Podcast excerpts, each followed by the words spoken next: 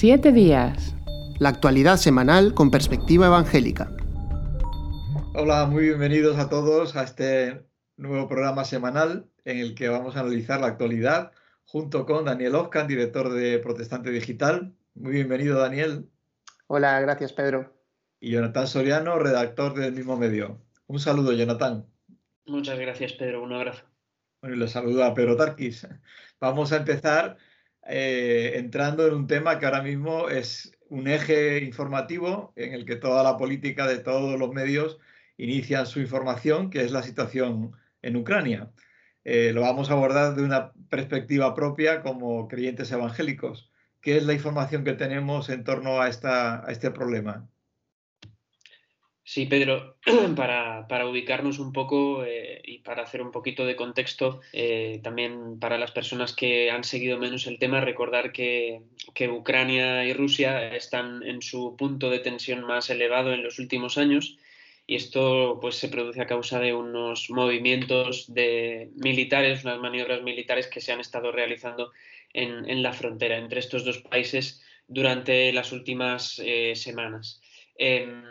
Como decías, desde Protestante Digital, Evangelical Focus, analizamos siempre eh, los conflictos desde una óptica eh, bíblica, desde una cosmovisión eh, evangélica, y para ello contamos con, con, las opiniones y las explicaciones de cristianos evangélicos, líderes evangélicos autóctonos, que nos hablan desde estos respectivos países y que nos dan sus puntos de vista y nos, explican cuál es la, última hora de primera mano. Para este reportaje eh, contactamos con el secretario general de la Alianza Evangélica de Rusia, eh, que se llama Vitaly Blasenko. Eh, nos atendió muy amablemente y respondió a nuestras preguntas y también con un periodista evangélico de Ucrania que también es el presidente de una una asociación de, medios cristianos en el país, eh, Ruslan. Eh, ellos nos han dado eh, sus eh, pareceres sobre cuál es la situación que se está viviendo en estos días y llama la atención pues que coinciden una vez más en pedir oración por la paz. ¿no? el tono evangélico en esta situación no es ni mucho menos a favor de los tambores de guerra que muchos están proclamando en estos días, sino todo lo contrario. Lo que se pide es eh, orar por la paz y una mediación eh, dialogada. ¿no? De hecho, eh, el secretario de la Alianza Evangélica de Rusia nos, llegó a plantear la idea de proponer a la Alianza Evangélica Mundial, a la UEA, conocida por sus siglas en inglés, como un agente de mediación entre los diferentes gobiernos y las diferentes administraciones de los dos países. De decir que donde sí que hay diferentes puntos de vista, es en la urgencia de, la situación. Es verdad que desde Rusia em, lo que se nos ha transmitido es eh, prácticamente que prácticamente es imposible una, invasión eh, de Ucrania por parte de Rusia o que el ejército ruso vaya más.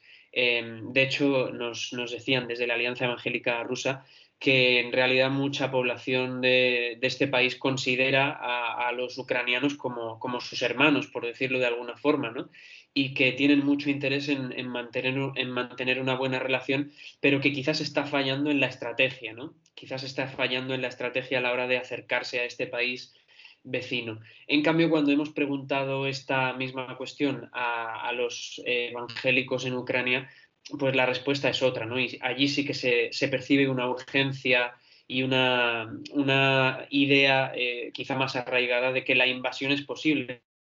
De hecho, este líder de, la Asociación de Medios Cristianos nos decía eh, que en 2014, pues Rusia ya mm, dio un paso más allá, ¿no? Con la anexión de la provincia de Crimea y también provocando una desestabilización eh, que dura hasta el día de hoy en territorios como, como Lugansk, o en la ciudad también de Donetsk. Eh, así que eh, yo creo que es normal eh, estos diferentes tipos de análisis, ¿no? el contexto local y las ciudades y las regiones desde las que se percibe el conflicto, pues evidentemente es muy diferente. ¿no? Rusia es un país muy grande, tiene mucho potencial y muchos recursos. Ucrania no lo es tanto, aunque es cierto que tiene como aliada a la OTAN, que sabemos que es una organización de países también muy grande.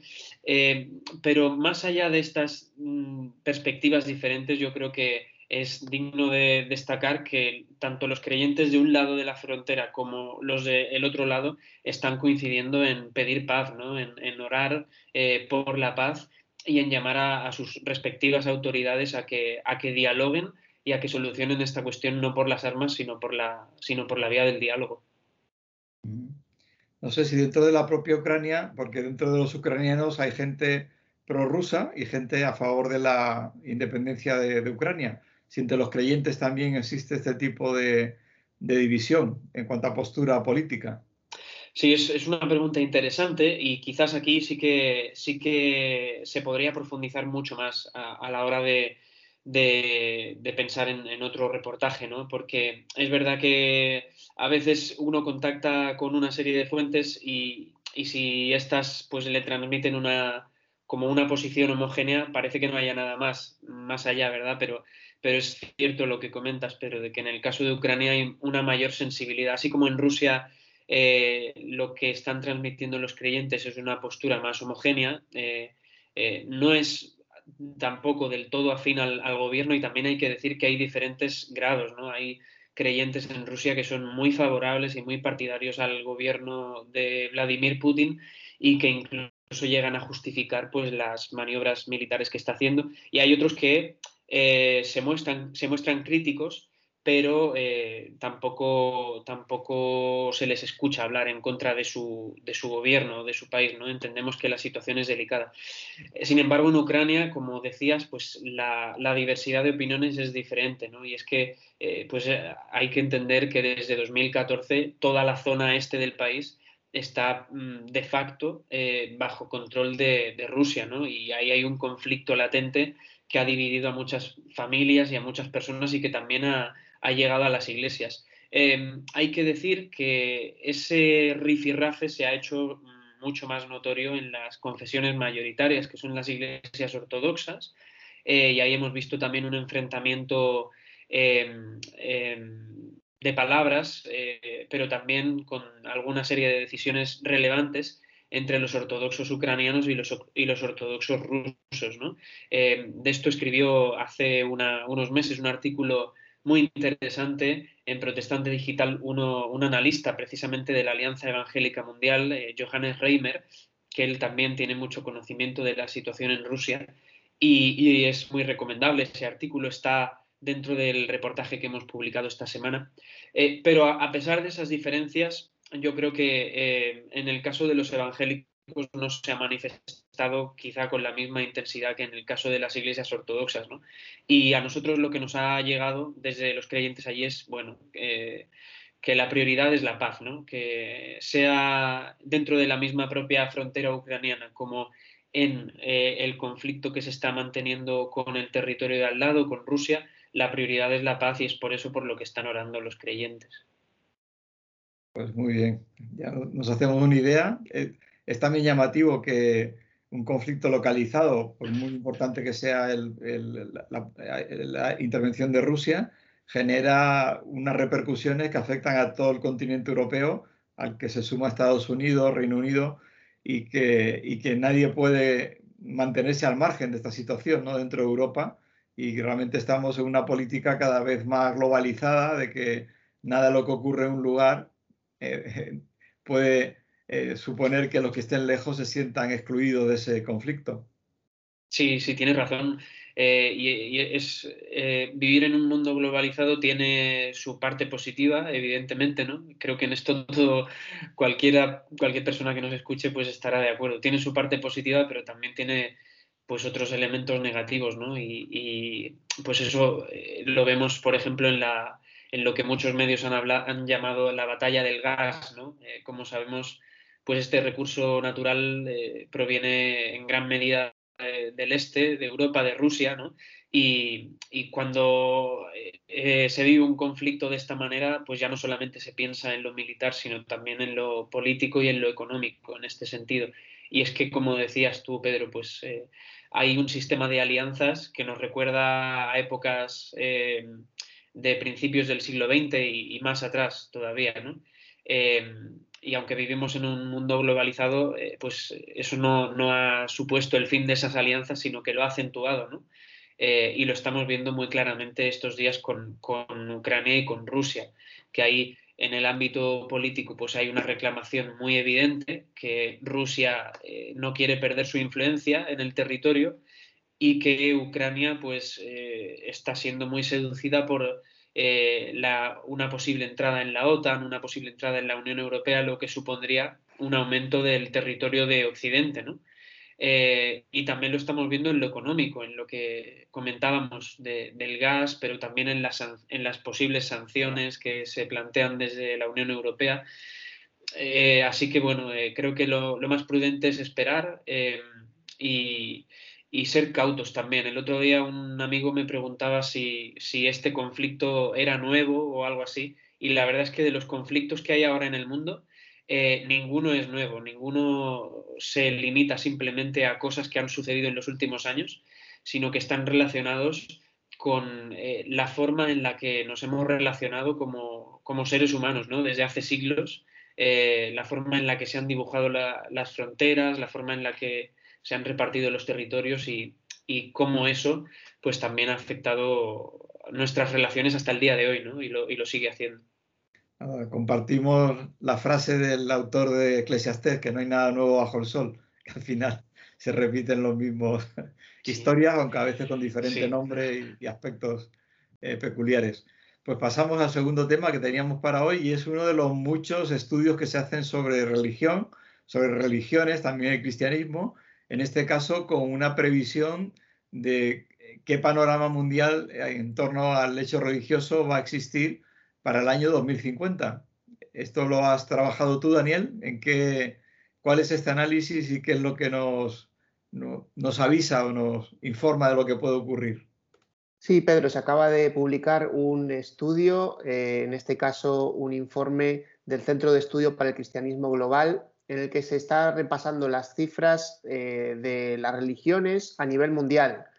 Es interesante porque parte desde el año 1900 eh, para llegar hasta el año actual, pero también hace previsiones en base a, las estadísticas de, lo que se ha previsto y también eh, teniendo en cuenta las estadísticas de crecimiento poblacional en el mundo para poder llegar a, diferentes conclusiones.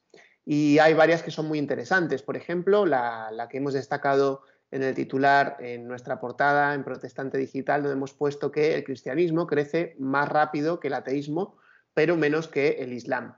Y esto es algo llamativo, ya que mm, aunque vivimos en un contexto en el que vemos pues cada vez que desciende de forma más significativa la presencia religiosa, pues a nivel mundial está ocurriendo más bien lo contrario, es decir, las religiones siguen teniendo una pujanza tremenda. De hecho, eh, en la mayoría del, mundo eh, global lo que está ocurriendo es que las religiones están avanzando mucho más rápido que el ateísmo es decir, que la creencia en, ninguna religión o en ningún dios. El Islam es eh, la religión que más crece eh, estadísticamente y eh, también la que está creciendo de manera más rápida también es el hinduismo. Ambas religiones están creciendo a un ritmo más, más rápido que lo que pueda ser el cristianismo, que sin embargo también está creciendo de manera significativa. Hay que decir que ahora mismo hay unos 2.500 cristianos eh, unos 2.500 millones de cristianos en el mundo, según este informe, y que eh, están eh, sobre todo en lo que llamaríamos el sur global. Es decir, la mayoría de los cristianos actualmente están en África y en la parte sur de Asia y en la parte de América, también en América del Sur, en Latinoamérica, y es donde está creciendo también de manera más intensa el cristianismo. Sobre todo está creciendo la variante pentecostal y carismática, que es la que tiene un aumento más significativo en los últimos años. De hecho, en los últimos 10 años ha aumentado un 2% la, población mundial que se identifica como eh, pentecostal o carismática. Es interesante que el estudio también, eh, de alguna manera, eh, resume lo que está ocurriendo con el Islam, y podemos ver cómo también tiene una tasa de aumento bastante significativa, sobre todo, por supuesto, en los países que se definen como islámicos, tanto en África como en Asia y Oriente Medio, que es donde hay una mayor extensión del Islam. Y las previsiones de crecimiento también se extienden hacia, eh, hacia adelante, es decir, las previsiones de este estudio muestran también un poco cuál pueda ser el, resultado mm, de mantenerse así las cosas, ya que esto, eh, por supuesto, pues no se puede profetizar, ya que puede haber cambios eh, profundos que, provoquen una tendencia en un sentido o en otro. Lo interesante de estos estudios es que nos ayudan eh, para ver una perspectiva un poco más amplia de lo que a veces solemos tener. Por ejemplo, en el caso nuestro de los cristianos, a veces podemos pensar que el cristianismo pues, está eh, en declive. Eh, si atendemos, por ejemplo, a la perspectiva mediática que se nos da en nuestros países. Y sin embargo, a nivel global, vemos que el cristianismo está creciendo y con muchísima pujanza en continentes como África, Asia o Latinoamérica.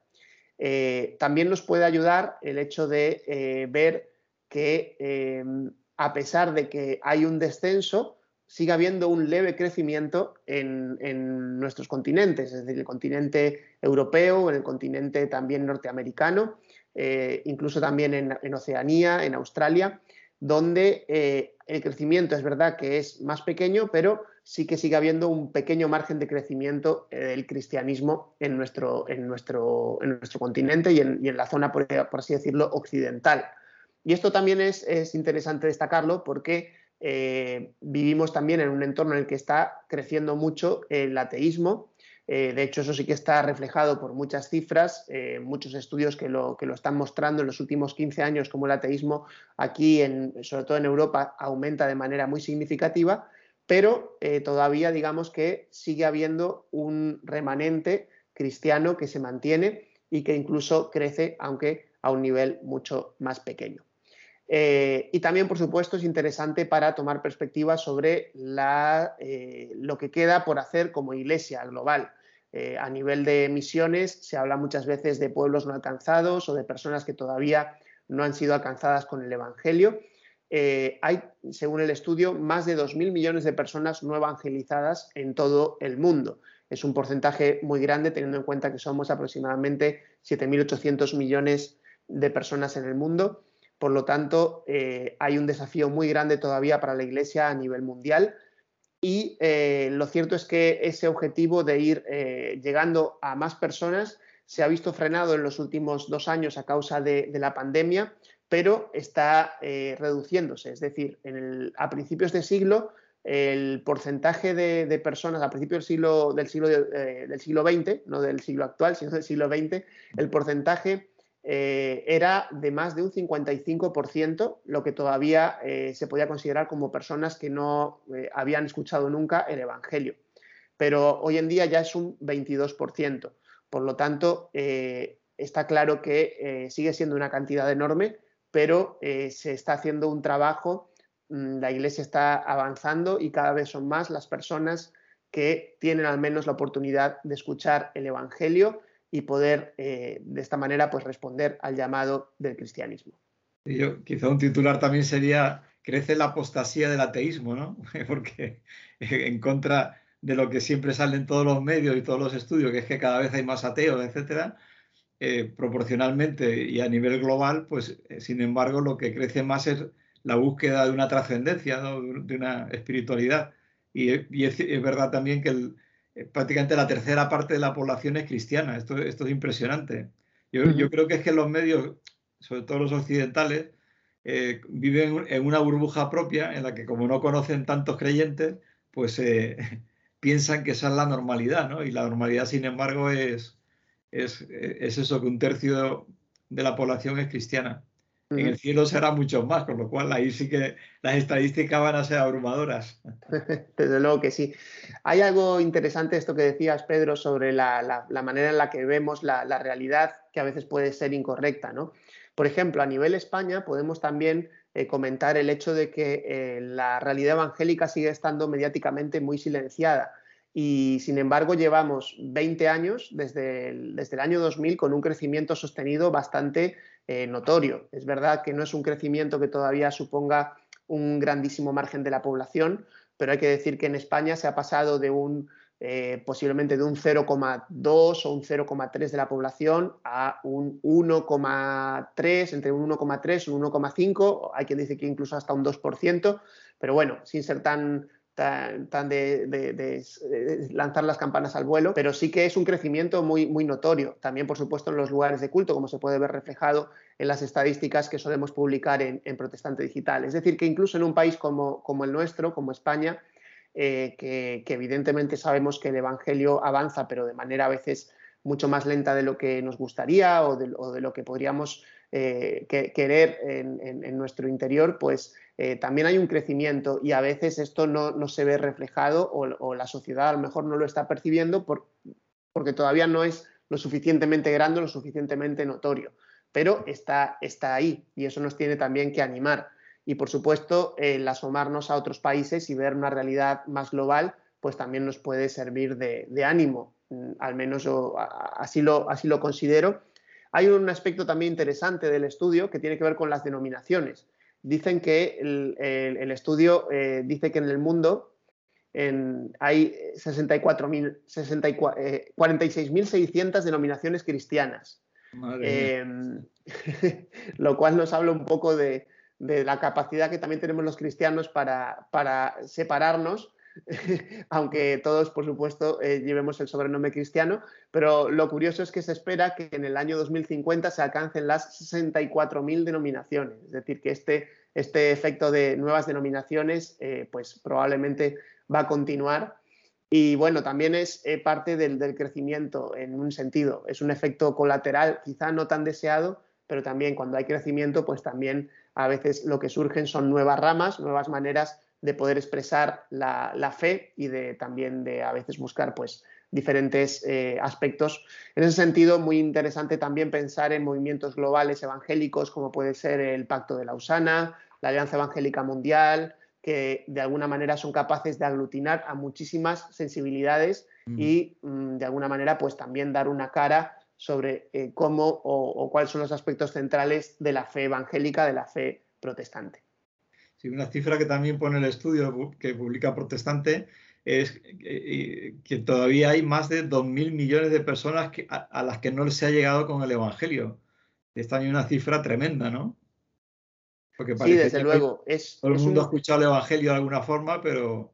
Mm es una cifra que, desde luego también nos, tiene que hacer pensar en, la necesidad de la misión.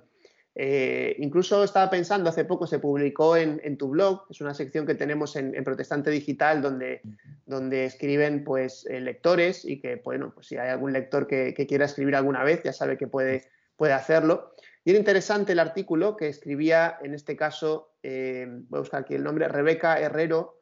Ella escribió un artículo sobre el llamado a evangelizar y reflexionaba sobre el hecho de que muchas veces eh, respondemos eh, al, llamado del Evangelio de una manera parcial, es decir, eh, estamos dispuestos o estaríamos dispuestos realmente a dejarlo, dejarlo todo de verdad por, anunciar el mensaje de Jesús, por llevar el Evangelio a, a las personas no alcanzadas. Y es un desafío que desde luego nos tiene que hacer pensar. Ella decía en su artículo que menos del 1% de los misioneros enviados se están encargando de predicar en los lugares no alcanzados. Menos del 1% están yendo a los lugares no alcanzados.